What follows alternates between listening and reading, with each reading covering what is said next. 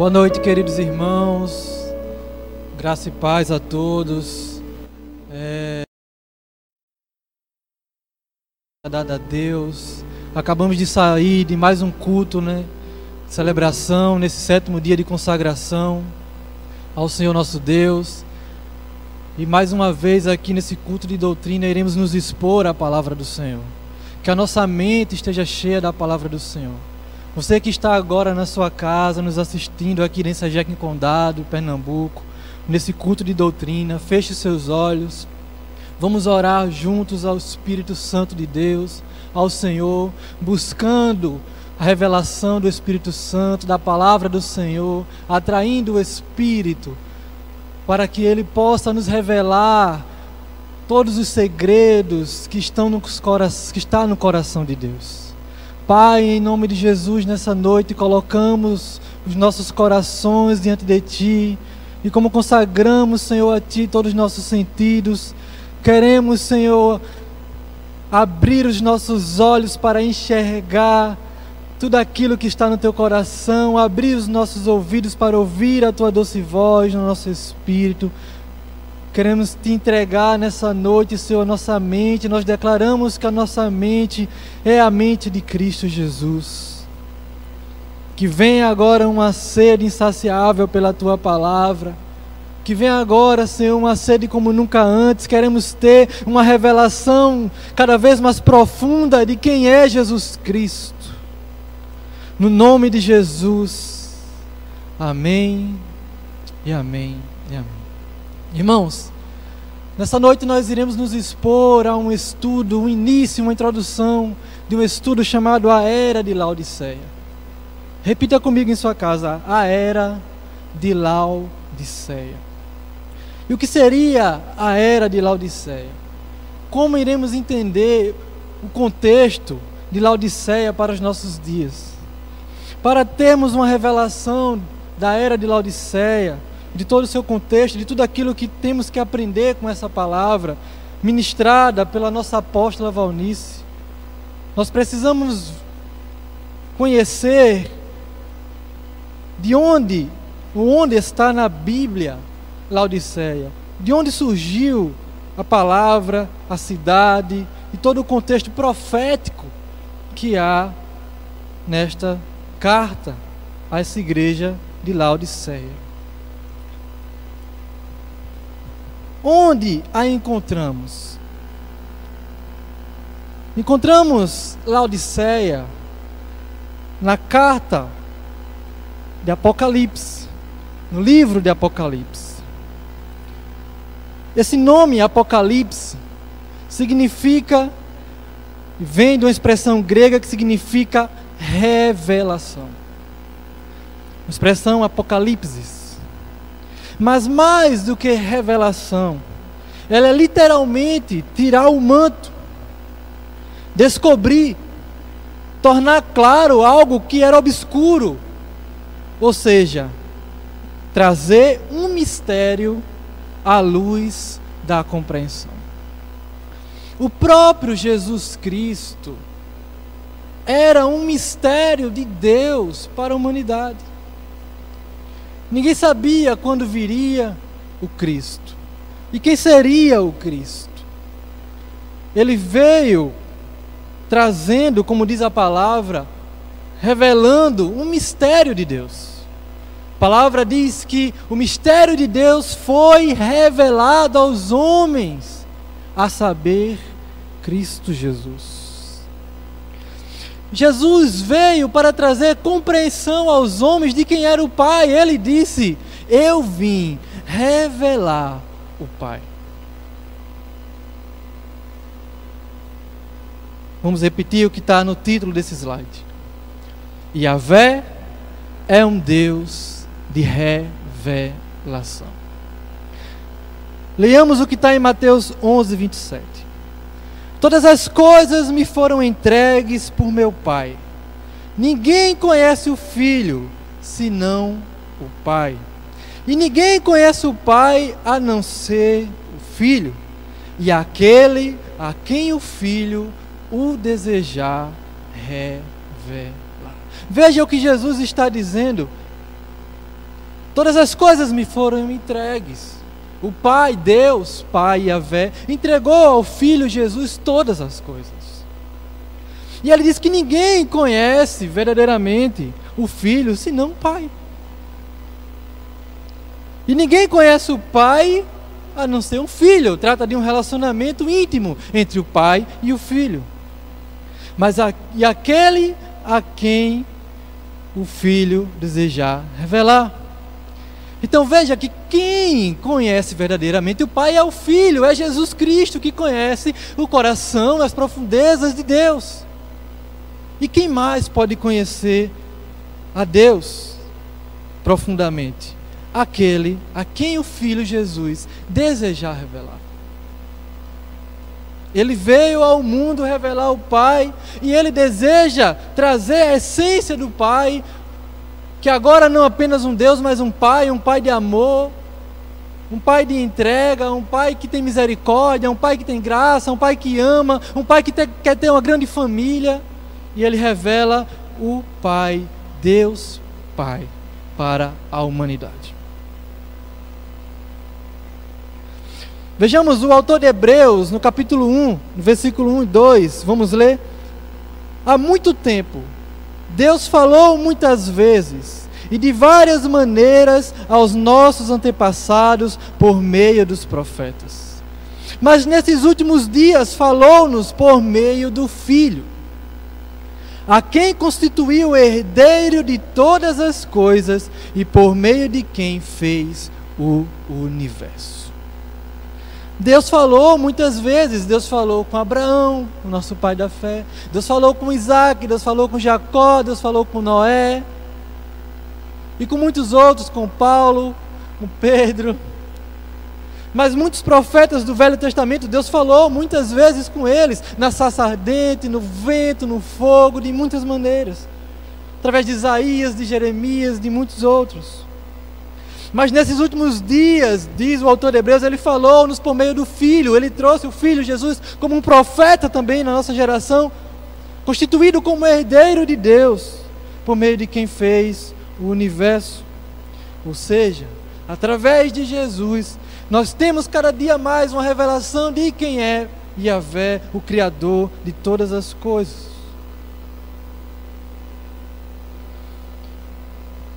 Vamos ler também o que está em Mateus, no capítulo 16, versículo 15 e 17. Quando Pedro ele está ali juntos com os discípulos de Jesus Cristo. Jesus ele começa a perguntar a Pedro e aos demais quem ele era para os seus. E muitas vezes nós precisamos entender, e todas as vezes na verdade, nós precisamos entender quem Jesus é para entender quem um pai é.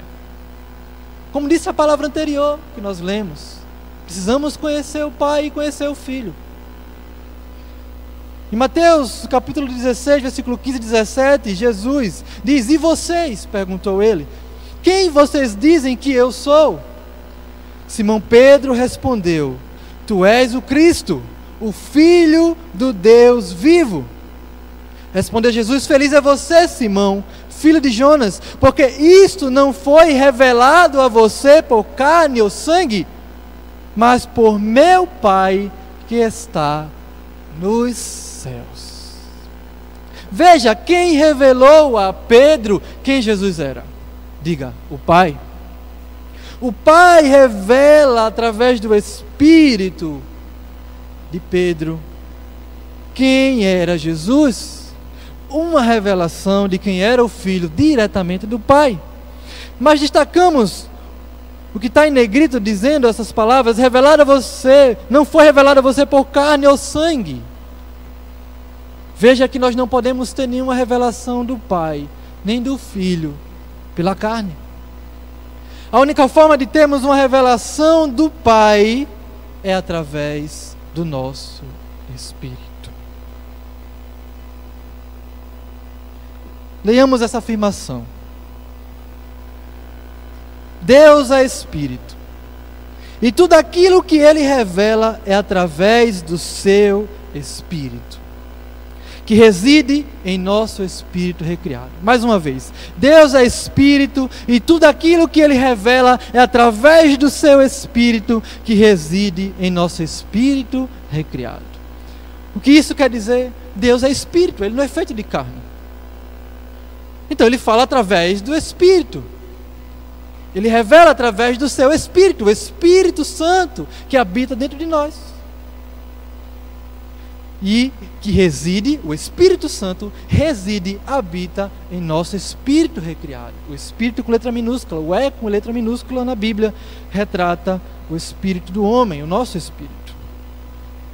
Então veja que, que se vivermos na carne, se vivermos alimentando a nossa carne, não alimentando o espírito, não podemos escutar a Deus. É por isso que muitas vezes há uma dificuldade de ter uma revelação de quem Deus é, uma revelação de quem o Filho Jesus é, uma revelação de escutar a doce voz de Deus, a doce voz do Espírito. Porque é através do nosso Espírito, que recebe do Espírito Santo, essa conexão, esse canal, é que existe com Deus, é que existe. Amém?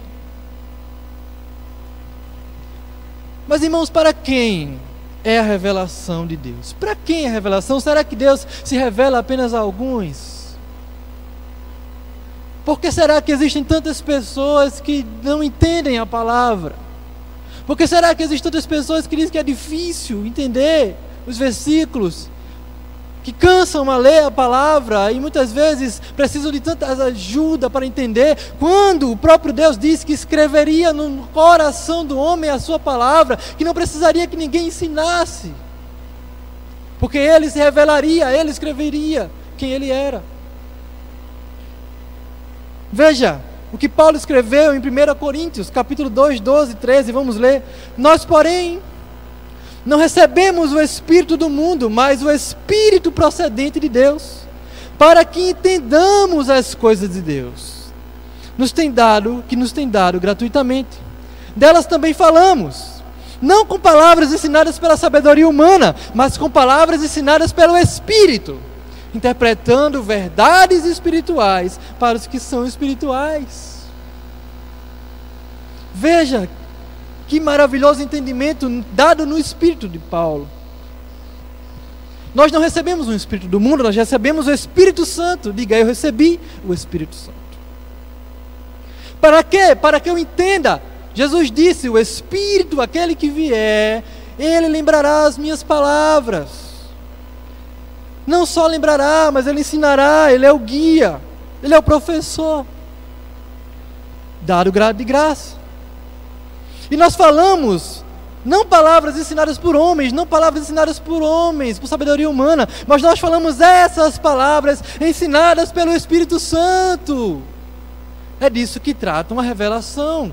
Deus fala ao, meu, ao Espírito Santo, que fala ao meu espírito, e eu reproduzo aquilo que eu escuto do Espírito de Deus. E revelo a ação de Deus aos homens interpretando as verdades espirituais, mas para, diga, para os que são espirituais. É por isso que muitos não entendem, porque vivem na carne.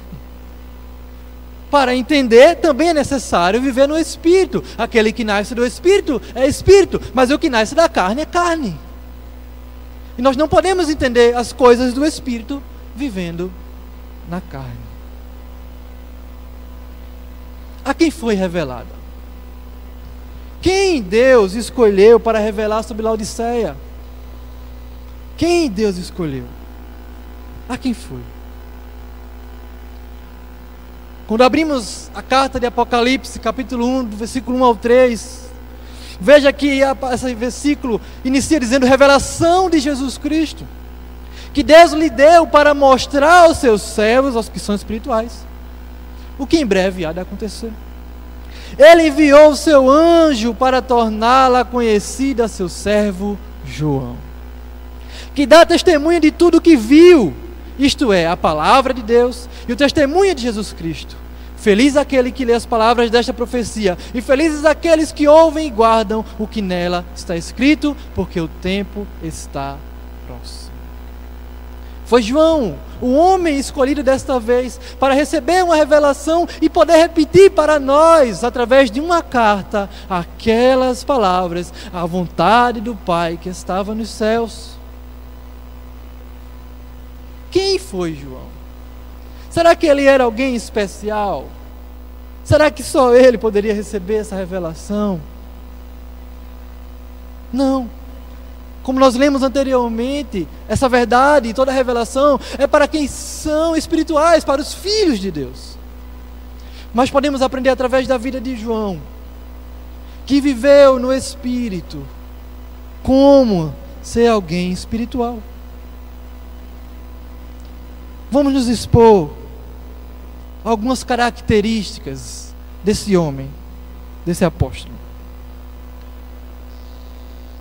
No livro de João, escrito por ele mesmo, um pouco depois de 70 anos depois que Cristo, ele escreve. No dia seguinte, João estava ali novamente com dois dos seus discípulos. Quando viu Jesus passando, disse: Vejam, é o Cordeiro de Deus. Ouvindo dizer isso, os dois discípulos seguiram a Jesus. Voltando-se vendo Jesus, que os dois o seguiam, perguntou-lhes: O que vocês querem? Eles disseram: Rabi, que significa mestre, onde estás hospedado? Respondeu ele: Venham e verão. Então foram, por volta das quatro horas da tarde, viram onde ele estava hospedado e passaram com ele aquele dia. Diga, João, aquele que logo procurou Jesus. Antes de Jesus procurar João, aleluia, João procurou saber quem era Jesus. Quando lemos no dia seguinte João, esse João é João Batista. Não é o João apóstolo que recebeu a revelação. João, apóstolo, estava junto com outro discípulo que era Simão Pedro, que ele já era discípulo de João Batista, ou seja, ele já procurava se arrepender. Já procurava ouvir as palavras de arrependimento que João Batista pregava. E ele estava ali com Pedro. E ali João Batista, ele fala, ó, quando vê Jesus passando, eis o Cordeiro de Deus. E João escuta. Quem? O Cordeiro de Deus. E ele entendia o significado. Então ele foi logo atrás de Jesus, perguntando onde Jesus morava. Quando Jesus perguntou o que eles queriam. E eles passaram aquele dia com Jesus. Aleluia. Procure Jesus. Não espere que ele bata a porta. Maravilhoso é quem abre e a porta quando ele bate, mas você pode procurar Jesus Cristo. Outra característica de João, diga aquele que deixou tudo por Jesus. Nós vemos em Marcos, capítulo 1, versículo 19 e 20, que diz: Vamos ler.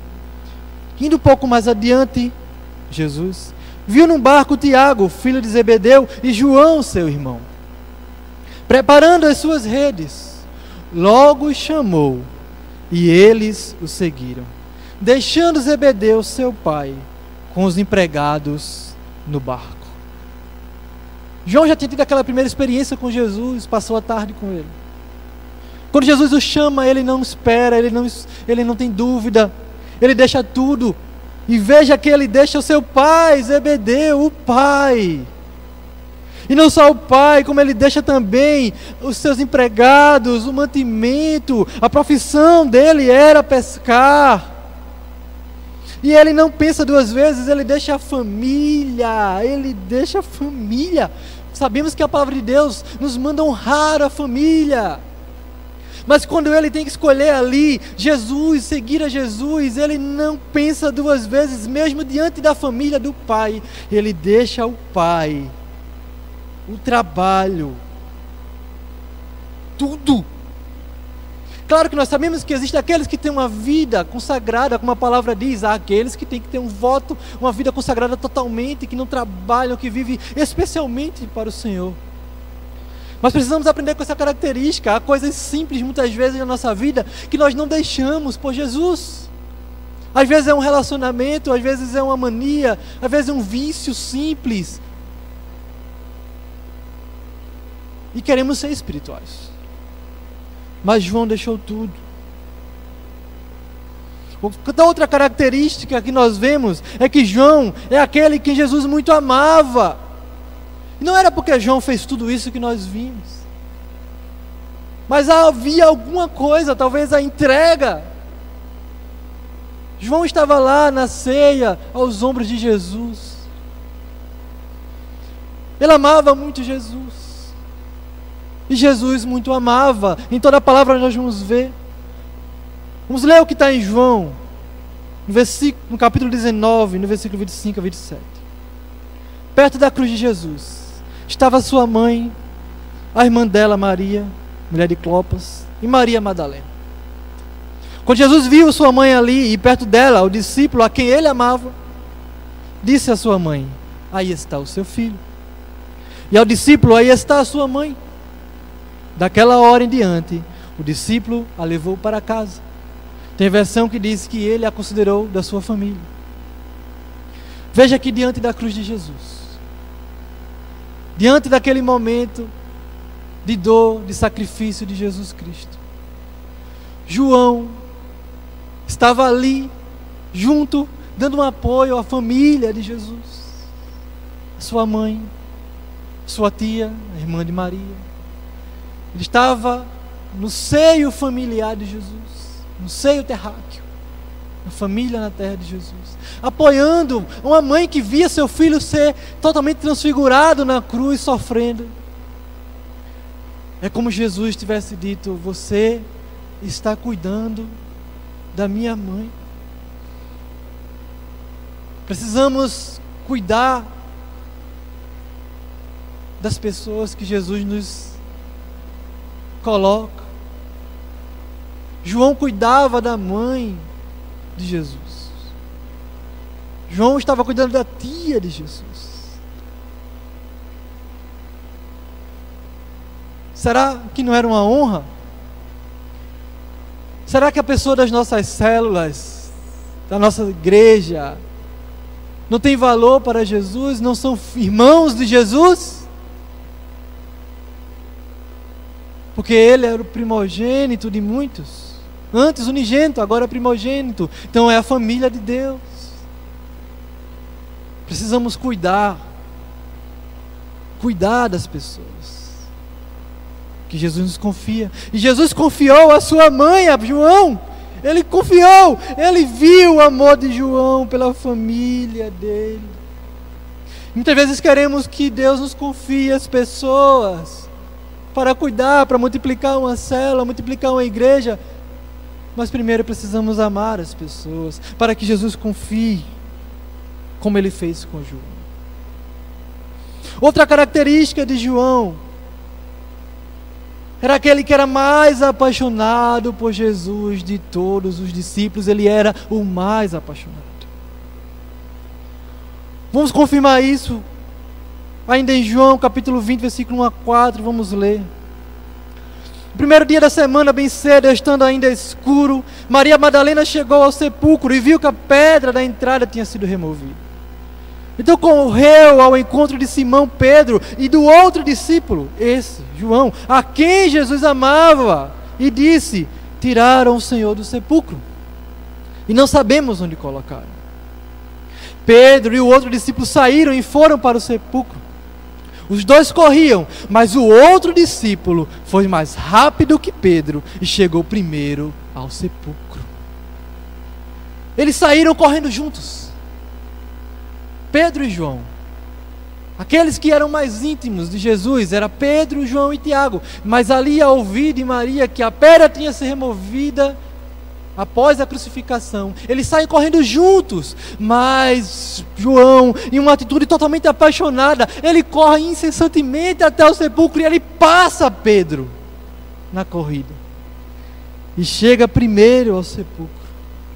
Era a paixão de João. Veja, como falamos lá no início, João ele foi primeiro atrás de Jesus, mas agora ele corre até Jesus até ultrapassar muitos outros, até mesmo aquele a quem Jesus disse: Pedro, tu és uma pequena pedrinha. Pedro, não foi revelado a ti por carne, mas Deus, Pai, te revelou. Aquele que foi até considerado o pilar da igreja, que era Pedro, um dos principais apóstolos. Mas João correu mais que Pedro para encontrar Jesus. Pedro era apaixonado por Jesus muito, com certeza. Porque Jesus pergunta a Pedro: Tu me amas? Pedro, e ele: Sim, Senhor, tu sabes. Mas João, em uma atitude prática, uma corrida, demonstrou o seu amor por Jesus. Nós não precisamos demonstrar o amor por Jesus nas palavras. Também, mas não apenas. Precisamos de atitudes práticas, como João teve. Uma simples corrida. Às vezes é um simples servir, um simples abraçar, um simples pintar uma porta. A palavra diz que tudo o que viemos a fazer, façamos como se fosse para o Senhor Jesus. Uma simples atitude pode ser, pode ser vista no meio exterior. João, de forma alguma, pensaria que isso poderia mostrar sua paixão. Eu vou mostrar que sou mais apaixonado por Jesus do que Pedro. Não! Era algo natural. Não é algo que partia de dentro do ventre de João. É necessário que essas coisas estejam dentro de nós, irmãos. É necessário que partamos de dentro de nós uma essência de paixão por Jesus, para que possamos demonstrar aos outros o amor que temos por Jesus, e através dessa demonstração de amor, as pessoas vejam que nós somos apaixonados e se apaixonem por esse Jesus. Aleluia! Aleluia! Mas João também foi aquele que reconheceu Jesus pela essência do seu ser. Diga, reconheceu Jesus pela essência do seu ser. O que é isso? Vamos ver em João, no capítulo, no capítulo 21, versículo 4 ao versículo 7. Ao amanhecer, Jesus estava na praia, mas os discípulos não reconheceram. Eles lhe perguntou: Filhos, você tem algo para comer? Não, responderam eles. E ele disse: Lancem a rede do lado direito do barco e vocês encontrarão. Eles a lançaram e não conseguiam recolher a rede, tal era a quantidade de peixes. O discípulo a quem Jesus amava disse a Pedro: É o Senhor. Simão Pedro, ouvindo dizer isso, vestiu a capa, pois a havia tirado e lançou-se ao mar. Jesus aqui já ressurreto Jesus aqui já glorificado, os discípulos não reconheceram Jesus. Não reconheceram Jesus. Talvez Jesus estivesse com outra face, ou através do seu poder, de alguma forma, fizesse com que a face dele não fosse reconhecida pelos discípulos. Ou talvez estivesse muito longe, para que pudesse enxergar claramente quem era. Mas, a essência do milagre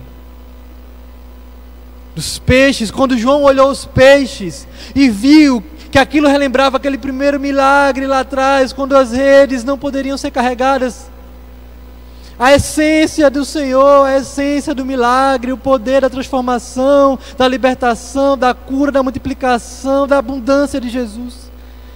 Toma conta do espírito de João não na carne, mas no espírito. E ele diz: Pedro, Pedro, esse é Jesus, é o Senhor, Pedro, é o Senhor, aquele que a gente correu para ir até o sepulcro. Aquele Pedro que, tá, que a gente ouviu João Batista dizer que era o Cordeiro de Deus, aquele que a gente viu os milagres, e Pedro logo lança-se na água porque estava sem roupa, porque estava pescando, porque ele reconheceu através de João que era Jesus. A palavra não diz que Pedro abriu os olhos e viu que era Jesus, ele viu que através de João era Jesus. E muitas pessoas precisam ver Jesus em nós e através de nós. Aleluia! Aleluia! Precisamos primeiro ter uma revelação de quem é Jesus na sua essência. E quando tivermos essa revelação de quem é Jesus na nossa essência, no nosso espírito, de quem nós somos verdadeiramente, nós poderemos passar para os outros quem é Jesus. como fazer as pessoas acreditarem quem é Jesus, como mostrar Jesus para as pessoas, se nós não conhecermos Jesus pela sua essência. Porque hoje nós não vemos, irmão, Jesus carne, face a face, mas não é necessário ver Jesus face a face em carne e osso, se nós conhecemos a essência de Jesus, como João conhecia a essência de Jesus Cristo. Nós podemos ensinar quem Ele é, porque o conhecemos verdadeiramente. Aleluia! Outra característica de João aquele que foi tão próximo de Jesus que todos queriam saber sobre o seu futuro. Uma curiosidade, gerou uma curiosidade. Veja o que está em João capítulo 21, versículo 20 ao 23. Pedro voltou-se e viu que o discípulo a quem Jesus amava o seguia. Essa é aquela passagem em que Jesus pergunta a Pedro se ele o ama verdadeiramente. É aquela reestruturação de Pedro por causa do abandono e da negação que ele teve a Jesus depois do cântico do galo. Quando Pedro viu João, perguntou: Senhor, e quanto a ele? Porque João tinha dito para ele cuidar das ovelhas. E respondeu Jesus: Se eu quiser que ele permaneça vivo até que eu volte, o que lhe importa? Siga-me você. Foi por isso que se espalhou entre os irmãos o rumor de que aquele discípulo não iria morrer. Mas Jesus não disse que ele não iria morrer. Apenas disse: Se eu quiser que ele permaneça vivo até que eu volte, o que lhe importa? Irmãos, não importa o que as pessoas vão querer saber do nosso chamado.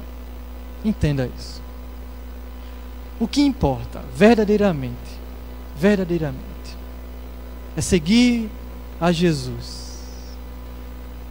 João não estava ali para ouvir uma conversa de Pedro e Jesus. João estava ali seguindo Jesus novamente. João não queria saber o ministério de Pedro.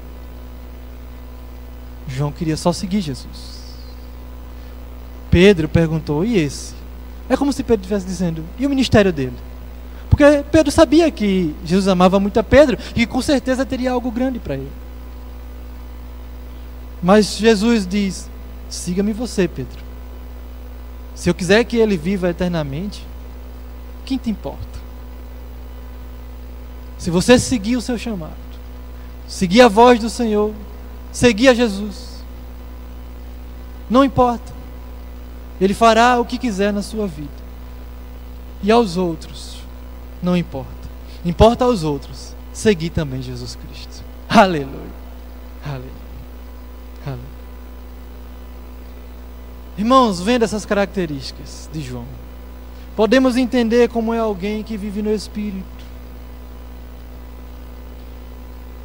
E aí partimos para saber quando, como e onde foi revelado. Sabemos que foi revelado a João. Mas quando?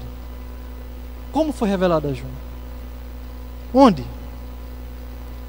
Acompanha comigo esse mapa que está na sua tela. Esse mapa demonstra a ilha de Patmos, localizada na Grécia, que está marcado aí de amarelo nessa pequena ilha que está na Grécia, na Ásia, estava João preso por causa do Evangelho. E é nessa pequena ilha, em torno do ano 93 depois de Cristo, que João recebe essa revelação, já idoso, já idoso. Vamos ver no texto. Eu, João, irmão e companheiro de vocês no sofrimento, no reino e na perseverança em Jesus, estava na ilha de Pátimos por causa da palavra de Deus, de testemunho de Jesus. No dia do Senhor achei-me no Espírito, e ouvi por trás de mim uma voz forte como de trombeta, que dizia: Escreva no livro o que você vê e envie a estas sete igrejas. Vamos ler? Éfeso, Esmirna, Pérgamo, Tiatira, Sardes, Filadélfia e Laodiceia. Veja que João estava na ilha de Patmos, um lugar físico, mas também ele estava no Espírito. Diga no Espírito. Ele estava no Espírito, ele aprendeu a viver no Espírito, mesmo isolado naquela pequena ilha, sozinho, preso por causa do Evangelho, já idoso, os dias ah, passados, avançados, ele aprende a viver no Espírito, a se encher no Espírito, talvez orando no Espírito, jejuando, meditando, conversando, orando com o Senhor, fazendo tudo aquilo que ele aprendeu lá atrás. E aí uma voz forte vem como um som de trombeta e diz para ele escrever no livro o que ele vê e enviar as sete igrejas. E aí nós começamos a ver Laodiceia entrando nesse cenário como parte de uma das igrejas que Jesus escolheu enviar uma carta de revelação. Laodiceia. Leia, leiamos juntos o que está na tela. A verdadeira adoração, experiência e todo relacionamento é no Espírito. Mais uma vez, a verdadeira adoração, experiência e todo relacionamento é no Espírito. Aleluia. Aleluia. Quem revelou? Diga Jesus. Ainda no, em Apocalipse capítulo 1, do versículo 9 ao 20, nós vamos ver. Voltei-me para ver quem falava comigo. Voltando-me, vi sete candelabros de ouro. E entre os candelabros alguém semelhante a um filho de homem, com uma veste que chegava aos seus pés e um cinturão de ouro ao redor do peito. Sua cabeça e seus cabelos eram brancos como a lã, tão brancos quanto a neve e seus olhos eram como chama de fogo, seus pés eram como bronze numa fornalha ardente, e sua voz como o som de muitas águas. Tinha em sua mão direita sete estrelas, e da sua boca saía uma espada afiada de dois gumes. Sua face era como o sol, quando brilha em todo seu fogo. Continuando, quando vi, caía a seus pés como morto. Então ele colocou a sua mão direita sobre mim e disse: Não tenha medo, eu sou o primeiro e o último. Sou aquele que vive, eu estive morto, mas agora estou vivo para todo sempre, aleluia. E tenho as chaves da morte e do Hades, do inferno. Escreva, pois, as coisas que você viu, tanto as presentes como as que estão por vir. Este é o mistério das sete estrelas que você viu em minha mão direita e dos sete candelabros. As sete estrelas são os anjos das sete igrejas, e os sete candelabros são as sete igrejas. João recebe a revelação. Estava no Espírito e recebe a revelação. Escreva, João, o que você está vendo, disse Jesus. Ele olha para trás e ele começa a receber de Jesus, vê as características de Jesus, Talvez não eram aquelas características que ele estava acostumado a ver lá atrás em Jesus, ele via um Jesus revelado, um Jesus glorificado, os cabelos eram brancos, seus olhos como chama de fogo, seus pés eram como um bronze, uma fornalha, a voz era como um som de muitas águas. Um novo nível de revelação estava vindo para João. O nível de revelação profético de quem era Jesus Cristo. Nós precisamos desse outro nível de revelação que João recebeu. Uma revelação de que Jesus é o Senhor dos senhores, o Senhor da igreja, o Senhor de plenitude dos tempos. E Jesus começa, ele toca em João e ele começa a lhe dizer: João, não tenha medo, João, sou eu. Eu sou o primeiro e o último. Quando João escrevia lá, o seu evangelho dizia: no princípio ele era o Verbo. Ele era Deus e estava com Deus. Mas agora ele diz a João: João, eu também sou o último, eu sou a plenitude dos tempos. Eu não sou só o início, mas também eu sou o fim. Tudo se completa em mim, João. Todas as coisas se completam em mim. Eu tenho a chave da morte, João. Você está idoso, você está velho, mas eu tenho a chave da morte. Você sabe que eu ressuscitei Lázaro lá atrás. Você sabe, viu os milagres que eu ressurgi diante de você, mas agora eu também tomei a chave ali do inferno e está nas minhas mãos a chave da morte, João. João escreve tudo que você viu, as coisas presentes que estão por vir, as sete igrejas. E aquilo que você viu, João, aquelas sete estrelas que você viu na mão direita, os sete candelabros são essas estrelas. Que estão em minhas mãos, é a minha igreja que está em minhas mãos, João. O que está na minha destra poderosa, na minha mão direita, os sete candelabros. É a minha igreja completa que está em minhas mãos, é isso que Jesus estava explicando para João. As sete, o número sete, ele fala de plenitude, da completude da igreja de todos os tempos da igreja. E quando Jesus repete a João: João, está em minha mão, está em minha destra, a igreja está em minhas mãos. João escreve a igreja. E não só a minha igreja está nas minhas mãos, mas, João, as estrelas são os anjos. Que podemos entender anjos aqui como mensageiros. Mensageiros podem ser vistos também como pastores. E uma mensagem especial aos pastores, aos líderes. Saiba que Jesus tem vocês na cabeça. Aleluia. A igreja não está na mão de vocês, líderes. A igreja não está em suas mãos. Ela está na mão, na destra fiel de Jesus. E vocês estão na cabeça de Jesus. E enquanto vocês permanecem na cabeça de Jesus e a igreja na mão de Jesus, todas as coisas serão plenas. Aleluia. Mas não só isso, não só isso. Quando João olha para trás, ele cai como morto através dessa revelação. Vamos ler o que está na tela. A carne não resiste a uma experiência com o Cristo revelado. Aleluia! A carne, esta carne que nós habitamos, e também a carne do pecado, ela não resiste a uma experiência com o Cristo revelado. João caiu morto no chão, como morto. Como venço a carne? Uma das formas é buscar uma revelação de quem Cristo é.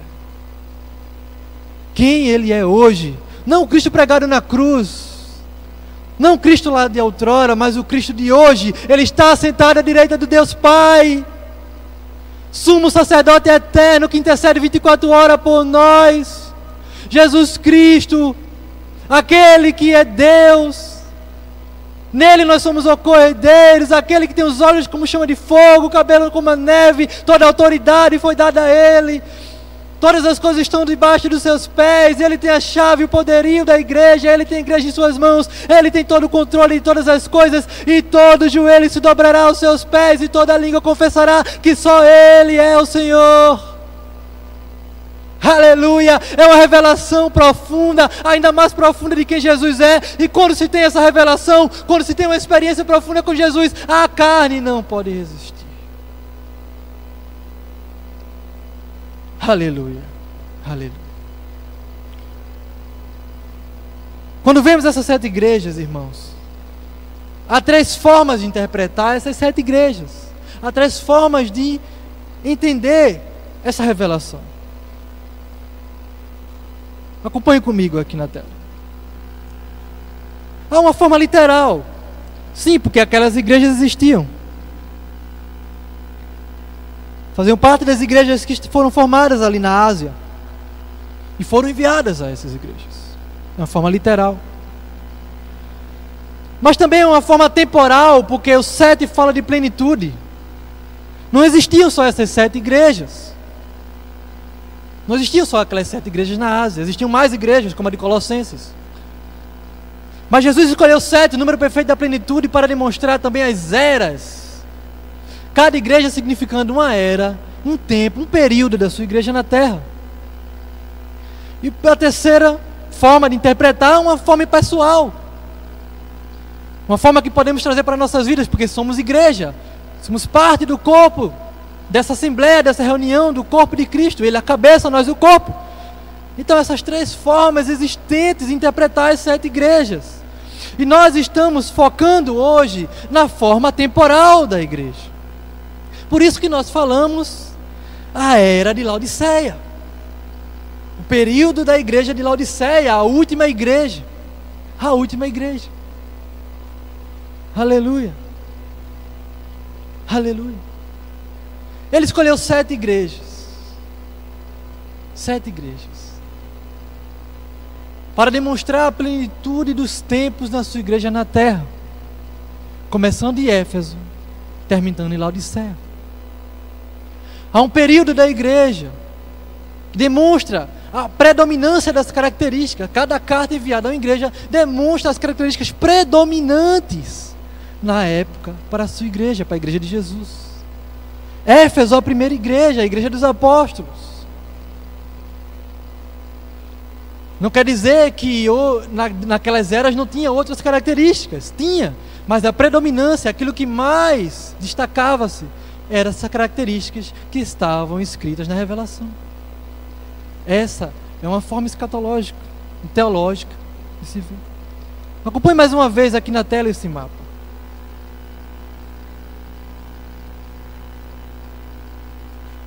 Veja que começou ali em Éfeso, foi para Esmirna, por Pérgamo, passou por Tiatira, por Sardes, Filadélfia, Laodiceia. Veja que geograficamente João estava ali na ilha de Pátimos. Eram próximas, a ilha era próxima dessas igrejas. E há um sentido horário, como podemos ver nessa seta, da ordem das cartas que foi enviado.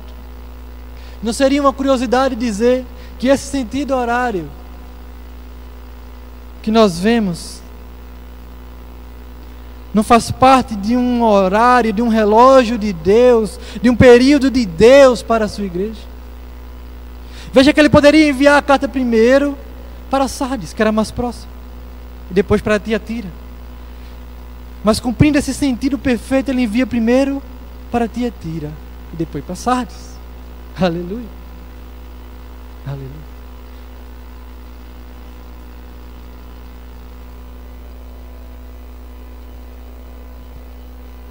E o que foi revelado?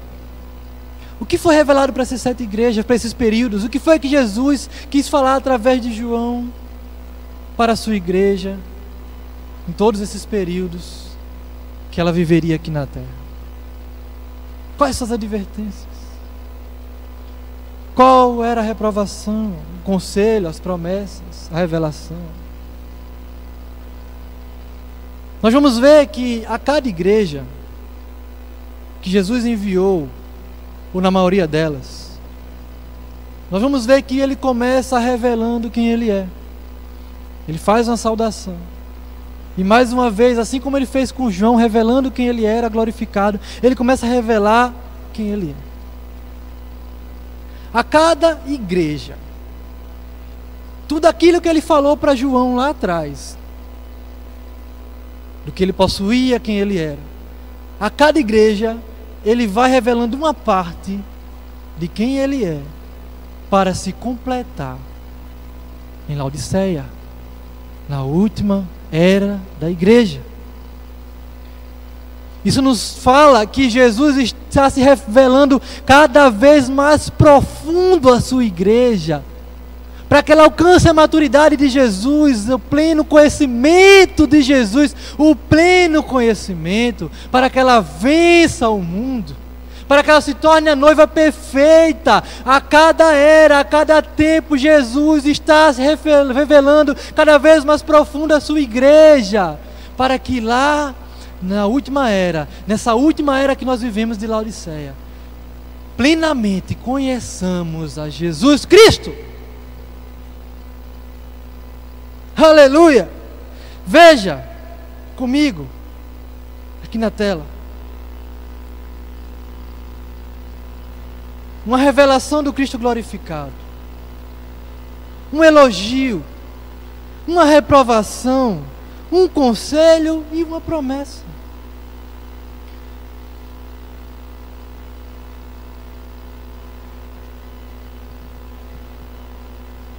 A primeira carta, a primeira era, entrando nesse contexto temporal da igreja, foi Éfeso. um tempo profético de Éfeso. Qual era o tempo profético? A igreja que nascia ali com os apóstolos. A igreja que estava ali antes, nascida em Jesus. E até a plenitude dos tempos de João ali com os apóstolos, a base. E o que era revelado ali para aquelas igrejas na revelação? As sete estrelas em sua mão direita. Jesus estava dizendo, Pedro, João, a igreja está em minhas mãos. A igreja começa nas minhas mãos. Sobre esta pedra eu edificarei a minha igreja, eu, Jesus. Vocês estão comigo aqui, vocês são junto com a minha cabeça. Eu sou a cabeça. A igreja vai começar assim. Não era um trabalho árduo, elogio que Jesus trazia. Os apóstolos estavam veemente lutando para conquistar as vidas, um trabalho árduo, uma perseverança. Não tolerava homens maus, não suportava. Não tolerava os homens maus e suportava todo tipo de sofrimento. Aleluia! A igreja iniciou assim. Mas logo se dizia que o primeiro amor, cem anos depois, estava esfriando e sendo abandonado.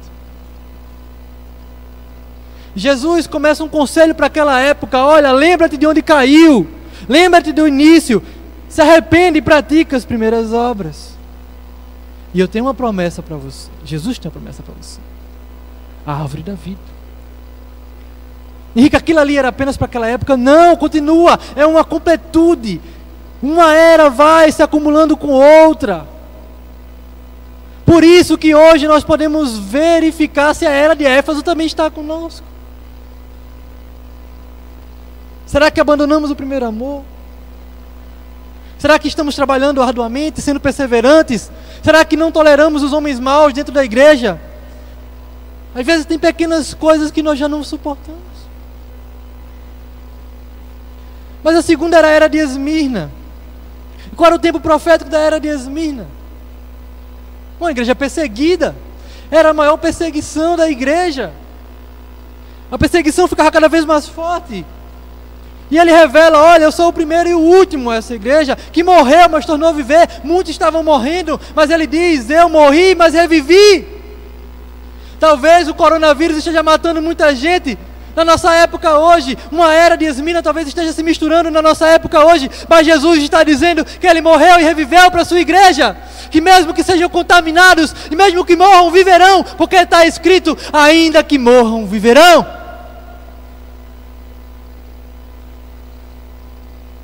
passava as aflições, mas era rica, não em poder econômico, mas era rica porque perseguia, lutava. E veja que aqui nessa época não há reprovação nenhuma. E Jesus dá um conselho: não tenha medo, seja fiel até a morte, seja fiel até a morte. E te dar-te-ei a coroa da vida. Aleluia, aleluia. A terceira igreja, a era de Pérgamo, irmãos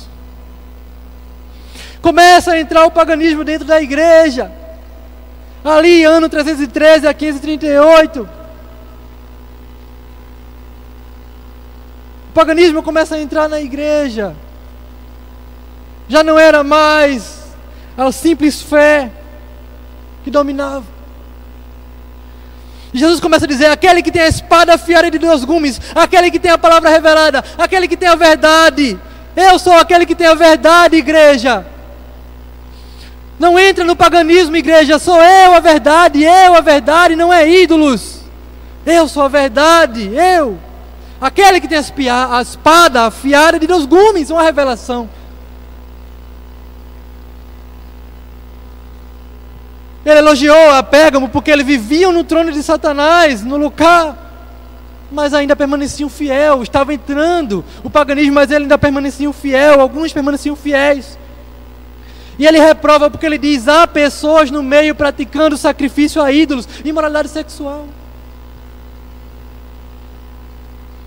Começou a surgir pessoas que lá no meio estavam trazendo o paganismo para dentro da igreja, sacrificando a ídolos, sendo. E ele aconselha: arrependa-te, luta com a espada da minha boca, luta pela palavra. Irmãos, Como venceremos o paganismo nos nossos dias? A idolatria. Lute com essa revelação de Jesus Cristo. A palavra que não volta vazia. Eu sou a palavra. Eu sou a palavra. Lute com a espada que está na minha boca, diz Jesus. Lute com a espada que está na minha boca. E tem uma promessa para vocês: a pedra branca com um novo nome. Continuando. A era de Tiatira. O tempo profético da Idade Média, talvez a chamada, o período mais sombrio da igreja. As tradições, as penitências e as indulgências entram na igreja com força, não existia mais o poder através da fé. Jesus traz outra revelação e diz: os olhos como chama de fogo e os pés reluzentes. Ele está dizendo: Eu tenho os olhos que penetram mais profundo. Eu estou vendo. Olha para mim. Olha para os meus olhos através de todas essas indulgências, penitências, idolatria. Meus olhos são como fogo que purifica, os meus pés estão como se estivessem numa fornalha. Eu sou aquele que vai julgar, que tem um olhar penetrante de salvação e também de justiça. Ele reprovou aquela igreja porque tolerava, tolerava Jezabel, a imoralidade tomou conta da igreja, alimentos sacrificados, eles não se arrependiam, não havia arrependimento. Não se falava mais arrependimento, não se falava em mudança de mente, não se falava em novo nascimento mais. Era agora através de indulgência, era através de sacrifício, era através de rituais que se conseguiam, ou pensavam que conseguiam chegar até Deus. Jesus dá um conselho: apeguem-se com o que vocês têm com firmeza. Para quem era essa mensagem? Para aqueles que perseveravam. Poderíamos falar de Lutero, poderíamos falar de muitos outros que estavam nascendo aqui, se apegando às poucas revelações que tinham, as revelações lá do passado, aquelas revelações não tinham sido apagadas. Se apeguem, se apeguem até que eu venha, se apeguem até que eu venha. E ele diz: Eu tenho autoridade, e vou dar autoridade a vocês para quebrar tudo isso. Eu vos dei autoridade através do Espírito Santo e vou dar a estrela da manhã. Chegamos na era de Sardes, um tempo de um nascimento da igreja protestante, um tempo que a igreja está revivendo, estava morta. Vimos nessa carta que a igreja estava morta, Jesus traz uma revelação, diz aquele que tem os sete espíritos, isso é uma revelação do Espírito Santo voltando à igreja. Os sete espíritos e as sete estrelas. Ele estava revivendo o pastor. Aleluia, ele estava revivendo o pastor, as sete estrelas. Os anjos, os mensageiros, ele estava revivendo os mensageiros. Estava revivendo aqueles que iam levar a verdadeira mensagem e estava dizendo que eles iam com o Espírito Santo. Porque ele diz que tem um elogio ainda, tem poucos que não se contaminaram as suas vestes com a idolatria, com a imoralidade. As obras não são perfeitas. As obras dessa igreja não é perfeita. Mas há poucos que não se contaminaram. Aconselha, lembre-se do que você recebeu, ouviu, obedeça e arrependa-se. Volta arrependimento serás vestido de branco. Jamais terá o nome apagado do livro da vida. E será reconhecido diante do Pai e dos anjos. Aleluia. Aleluia. E a penúltima igreja, penúltima era, a era de Filadélfia. Um tempo profético, um cumprimento de sinais, um avivamento, né? um avivamento cresce no mundo inteiro. Jesus revela que Ele é aquele que é santo e verdadeiro, que tem a chave de Davi, o trono eterno, o reino eterno. Aquele que ninguém pode fechar quando Ele abrir. E ele diz que colocou uma porta aberta para a igreja, um avivamento aberto para a igreja. Que a igreja tinha pouca força, estava crescendo, mas guardou a palavra e não negou o nome. Não há reprovação no avivamento. Aleluia. Retenha o que você tem para que ninguém tome a sua coroa. Era o conselho. Promessa que seria uma coluna no santuário de Deus. Jamais sairia. Escreveria o nome deles na cidade de Jerusalém, a Nova Jerusalém. Escreveria também o nome dele em nós. Vamos ler juntos? Que está na tela. Quando temos uma revelação de quem Cristo é hoje, conseguimos vencer o mundo e alcançar as suas promessas.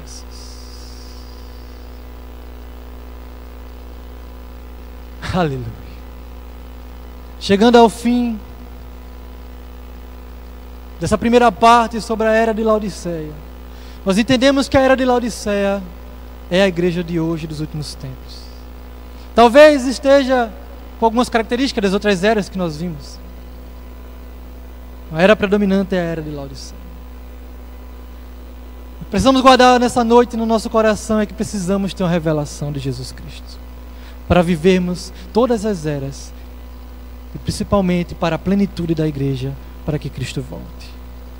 Mas a era de Laodiceia, os detalhes, as promessas, iremos entrar mais a fundo no contexto de hoje da igreja.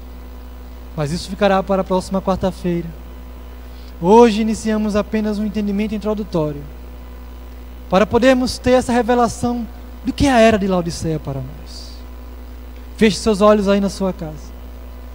Oremos. Pai, no nome de Jesus. Queremos agradecer pela tua revelação, pelo teu doce Espírito Santo que nos traz entendimento através do nosso espírito recriado. Queremos declarar nessa noite, Senhor, que trazemos o arrependimento e a revelação de quem você é, Jesus. Queremos ter cada vez mais uma revelação e te conhecer cada vez mais profundo para também conhecer o Pai.